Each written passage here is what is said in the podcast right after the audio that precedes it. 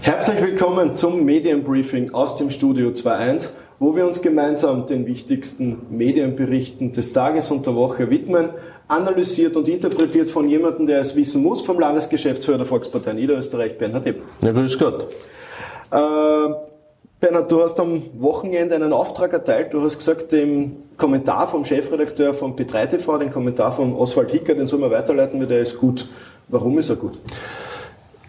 Oswald Hicker spricht in diesem Kommentar etwas aus, was äh, vielen vielleicht auch schon aufgefallen ist und das für viele vielleicht auch eine klare Änderung in der Politik auch darstellt. Auf der einen Seite, es gibt sehr, sehr viele Skandale, die deswegen entstanden sind, weil etwas Illegales davor passiert ist.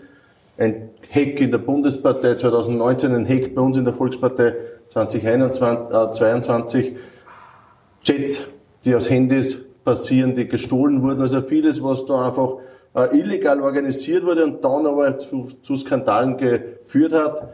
Also das ist eine Art der Politik, die nicht richtig ist. Und auf der anderen Seite sagt er auch etwas, was auch für uns auch wichtig ist. Es geht nicht immer nur um Skandale, sondern man muss auch etwas Positives auch darstellen. Und auch das tut er in seinem Kommentar. Ich denke da, er hat zum Beispiel die Rechnungshofberichte angesprochen, wo Niederösterreich in vielen Bereichen die Hausaufgaben gemacht hat, eine gute Politik macht, vieles für das Land Niederösterreich gut macht. Also er hat vieles richtig angesprochen und daher ist es es wert, auch geteilt zu werden.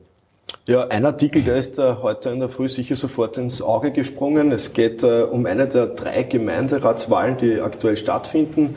Einen Bericht in der Kronenzeitung äh, aus Au am Leiterberge, äh, wo kurioserweise irgendwie alle ein bisschen so sein wollen wie die Volkspartei. Es schaut so aus. Jeder möchte gerne Volkspartei sein in Au am Leiterberge. Ja, stimmt. 30. Jänner sind drei Gemeinderatswahlen, Obersiebenbrunn, Au am Leiterberge und Weidhofen an der Ips. Und in Au am Leiterberge gibt es einen Bürgermeister, der auch gerne Volkspartei wäre, aber mit Etikettenschwindel jetzt versucht, seine Nichtmitgliedschaft in der Volkspartei quasi wettzumachen. Er schaut aus wie die Volkspartei vom Logo her. Er erzählt über, dass er Volkspartei ist, aber in Wahrheit ist er es nicht.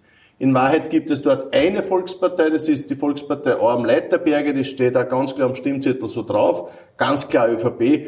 Auch die einzige Partei übrigens, die wirklich auch ÖVP also den Parteinamen auch im Logo mitträgt. Alle anderen tun das ja nicht. Und äh, unsere Spitzenkandidatin, die Reka Fekete und ihr Team, 30 Kandidatinnen und Kandidaten, die kämpfen für eine Veränderung in Au. Es ist vieles liegen geblieben in den letzten Jahren, muss man fast sagen Jahrzehnten, und da gehört vieles neu und da gehört durchgestartet und das macht das neue Team.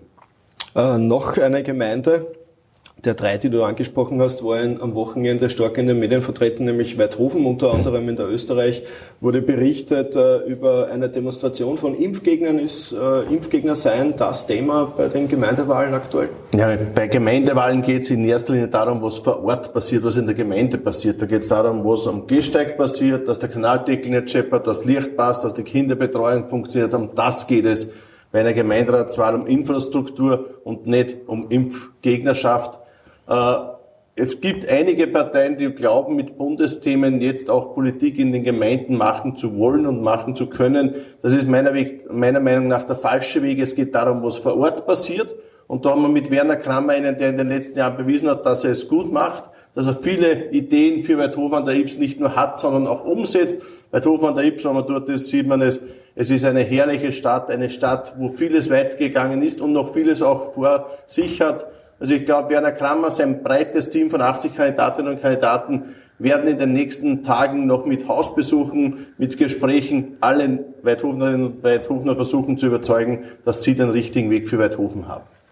Uh, ORF Niederösterreich berichtet noch von einer Wahl und einer Wahl, die ganz spezielle Schwierigkeiten hat, nämlich von der Pfarrgemeinderatswahl und da gibt es die Probleme, dass man die Listen nicht vollbringt. Uh, was sagst du dazu? Pfarrgemeinderatswahlen sind am 20. März überall in den Pfaden wird ja gerade äh, versucht, Kandidatinnen und Kandidaten auch zu finden. Man muss schon eines sagen, die letzten zwei Jahre waren gerade für Vereine, auch für ehrenamtliches Engagement nicht sehr einfache Jahre. Es ist vieles nicht so gegangen, wie man sich das vorgestellt hat und daher hat da oder dort natürlich auch das ehrenamtliche Engagement gelitten drunter. Ich hoffe und ich wünsche mir aber auch, dass in den Pfarren die Pfarrgemeinderäte gefunden werden, die Kandidatinnen und Kandidaten gefunden werden, die sich dann auch der Wahl stellen weil auch hier es wichtig ist, dass funktionierende Strukturen auch gegeben sind. Das trifft die Erzdiözese, das trifft genauso auch die Diözese St. Pölten. Also ich hoffe und ich wünsche mir, dass es dort gut geht. Ähm, ja, zuletzt äh, ein Artikel der niederösterreichischen Nachrichten. Es stand auch äh, ein entsprechender Bericht in der Kronenzeitung. Eine SPÖ Ikone, kann man schon fast sagen, aus dem niederösterreichischen Landtag, äh, hört quasi mit dieser Periode auf. Karin Renner, gute Kollegin von dir im Landtag? Also es ist gestanden, dass Karin Renner nicht mehr Spitzenkandidatin im Bezirk Gensendorf sein wird. Ich habe mit Karin Renner eigentlich mich immer sehr gut verstanden. Sie ist eine, die sehr bodenständig ist, mit der man gut reden kann. Sie ist eine, die auch für ihre Region da und dort versucht hat, etwas weiterzubringen. Auf der Seite mit René Lobner zum Beispiel im Kampf für die S8, wo sie sich sehr stark auch engagiert hat. Also sie ist schon eine, mit der das Miteinander auch gelebt wurde. Ich wünsche alles Gute und ich hoffe, dass das Miteinander in Gänzendorf trotzdem weitergeht.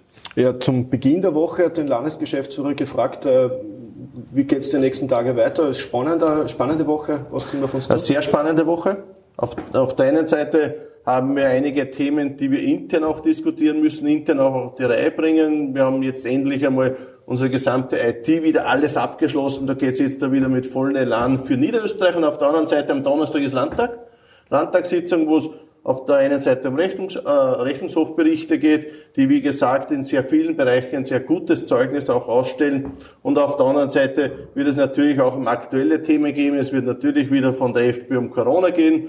Die werden das wieder hereinziehen, da wird wieder heftigst diskutiert werden. Und auf der anderen Seite versuchen wir die schulische Bildung in Niederösterreich und die Kindergarten, äh, das Kindergartenwesen auch zu diskutieren. Also es wird spannend werden. Ich glaube, es wird interessant. Ich lade alle ein, auch dabei zu sein. Ja, dann äh, haben wir das Glück, dass am Donnerstag bereits die nächste Sendung des Medienbriefings stattfindet. Bis dahin alles Gute und äh, eine schöne Woche. Wiederschauen.